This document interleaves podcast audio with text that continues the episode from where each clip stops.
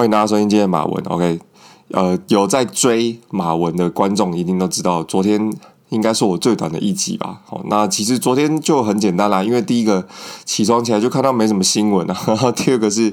哎，你要知道，录 p o c a s t 是一个人在自言自语，也不可能是每天都自言自语的很开心吧？所以昨天就录的比较短啊。那今天今天的新闻就比较有趣啊，也比较多元一点哦。那我觉得像昨天的新闻就是很典型的 Tuesday boring 哦，就是。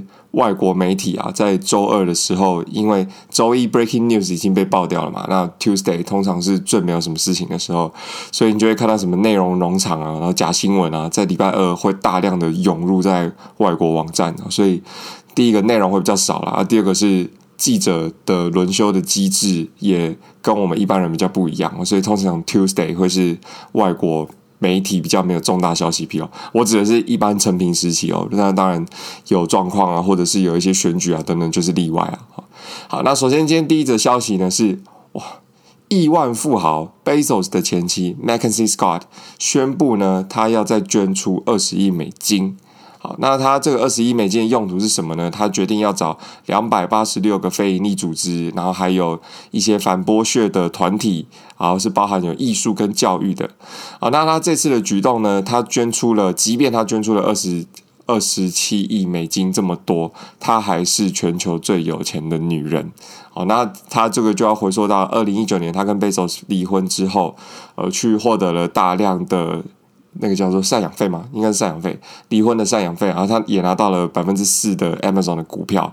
那啊，来讲一下他的前妻哦，他前妻其实也蛮特别的，他就是一个一直以来都是致力于整个文化跟教育发展的呃公慈善公益基金哦。那曾经有传言过，Bezos 跟他在创立基金会的时候，也因为到底要捐助哪一个基金哦，哪一件事情比较重要啊，，Bezos 认为。的事情跟他背道而驰，然后就两个有严重的争执。哦，两个人动不动就拿二十亿在二十亿美金在争论要应该要先救哪一件事情啊？所以不然横竖来看，即便离婚之后，她都是对于全球影响力很重要的女性，而且不管是她的金钱实力也好，还是她所担任的职务哦，包含她的净资产哦，第一个她仍然是全球首富哦，女首富；第二个是她还是持续在公益。团体上面不遗余力、大肆的去去发挥自己的影响力啊，所以呃，他还蛮特别的。他在一九九二年的时候，还在一个纽约的对冲基金去上班啊。那时候他的上司就是 Bezos。那二零一九九三年的时候，两个人就结婚，迁到西雅图，那也就大家也就。耳熟能详嘛，西雅图就是 Amazon 的发源地。那从一九九四年，就他们两个就开始共同的去创办了 Amazon。哦，应该说是 Bezos 创办，那他就一路在旁边扶持了。哦，那一直到了二零一四年，哦，Bezos 成立一个反欺，就是反霸凌的组织，叫做旁观者革命啊。那这个 m a x i 就担任这个的行政总监啊。一直到二零一九年呢，他们两个就协议离婚了。好，那目前两个人离婚之后啊，Bezos 还没有。一个非常稳定的交往对象，然后反观 Max 已经有一个新的男朋友哦。那不过呃，这都不影响他们两个对于公益的表现哦。所以这一次也直接攀上了 BBC 的新闻榜第一名哦。因为后续这个六将近六百亿台币的资助呢，呃，预计会带来全球性的影响，包含整个贫穷的问题啊，然后整个。贫富差距的问题，那这也是第一次有女性投入这么多的金额到整个慈善团体跟机构里面哦，所以我认为横竖来讲，这个新闻都值得拍拍手了。好，来第二个新闻来聊聊 Jack Ma，Jack Ma 就是我们大家都知道的马云啊。马云怎么了？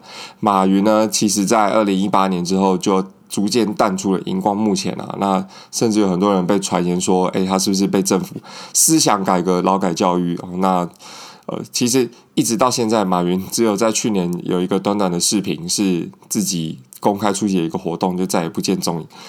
我还是觉得这整件事情是非常的奇怪啊，因为呃，一个华人亚洲世界的全亚洲首富啊，就这样子突然人间蒸发，然后跟你说他要去隐居田园，这任谁都不会相信啊，也很难相信。尤其马云哦，呃，他不管是穿了 Michael Jackson 的。的战衣在出现在自己的尾牙上面，他整个人就是强人领导的性格，跟他自己的个人意识是非常强烈的。所以你要我去相信这样子的一个人突然就人间蒸发，并且告诉你他要隐居山林，我是觉得很困难的。不过今天又有一个消息是说，呃，马云的最佳的合伙人哦、叫做 Joe 蔡呢，这个 co-founding 是呃跟马云一起创办了。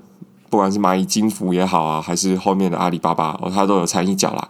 然后他他公开的在媒体上面告诉 CNBC 说，哎，马云真的是在休息啊，而且他现在开始培养了画画的兴趣而，他画的非常好啊。好，那我们继续听他怎么说。他说，呃。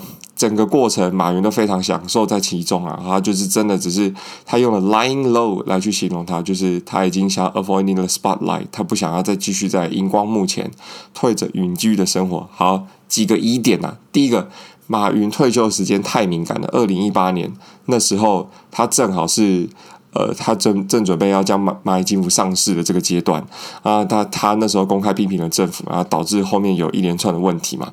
好，那没想到。后续呢，呃，马云就不见踪影了。那结果现在韭菜又再来发表这个事情，那为什么要这么说呢？呃，几个原因啦。第一个是维稳嘛，很明显，阿里巴巴还是呃，韭菜还是现在的执行长，所以他有义务要去跟大家说，呃，马云这个创办人是没有事情的。好，第二个是以政治跟社会经济的领导地位，马云还是。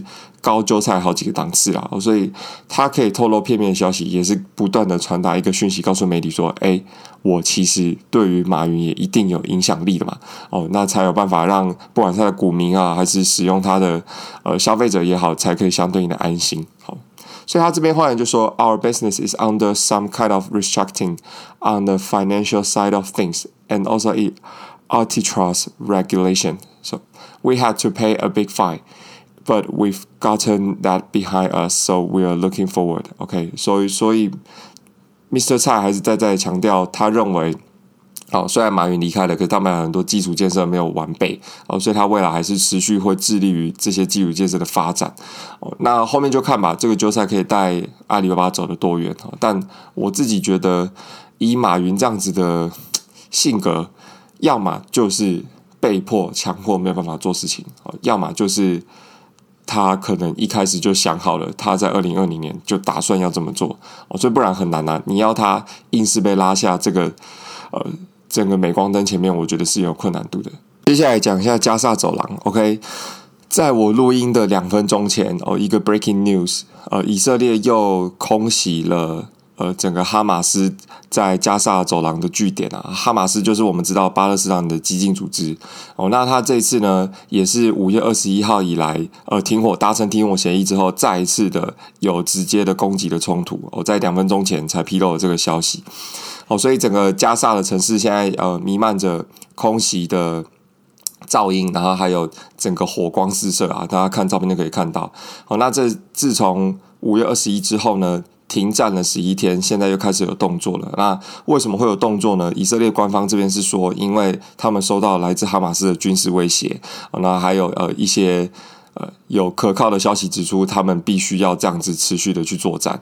好，那这边来聊一下，因为之前有提过说加沙走廊之后想要做一个专题哦，所以我直接先讲结论啊。因为在美国跟埃及强力介入之后啊，其实以色列跟巴勒斯坦呃在。二十一号凌晨两点呢，就已经有正式达成了停火的协议哦。不过只是暂时性的停火。好，那总计这一次的冲突呢，总共巴勒斯坦有两百三十二人丧命。哦，那其中也有大部分一百零四人是小孩跟妇孺。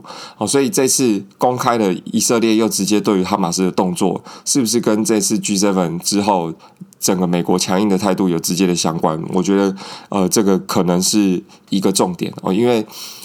明明是美国跟埃及达成而，他们两个之间的调停，但这次又有大动作，而且是有以色列主动的攻击。以色列主动攻击，这次就是比较特别，所以呃，我们持续观察，明天应该会有更多消息跟去披露说为什么要这么做。那甚至有没有可能是纳坦雅胡倒戈之后？呃，新的政府、新的作为，或者是根本就是纳坦雅虎的激进组织在这次呃投下了这个震撼弹哦，我们全球都在看哦。刚刚的消息哦，他们现在正在交火当中哦，所以整个情况都还不是非常的明朗。好，以上三则消息呢，也是今天的马文。哦，OK，好，明天见，拜。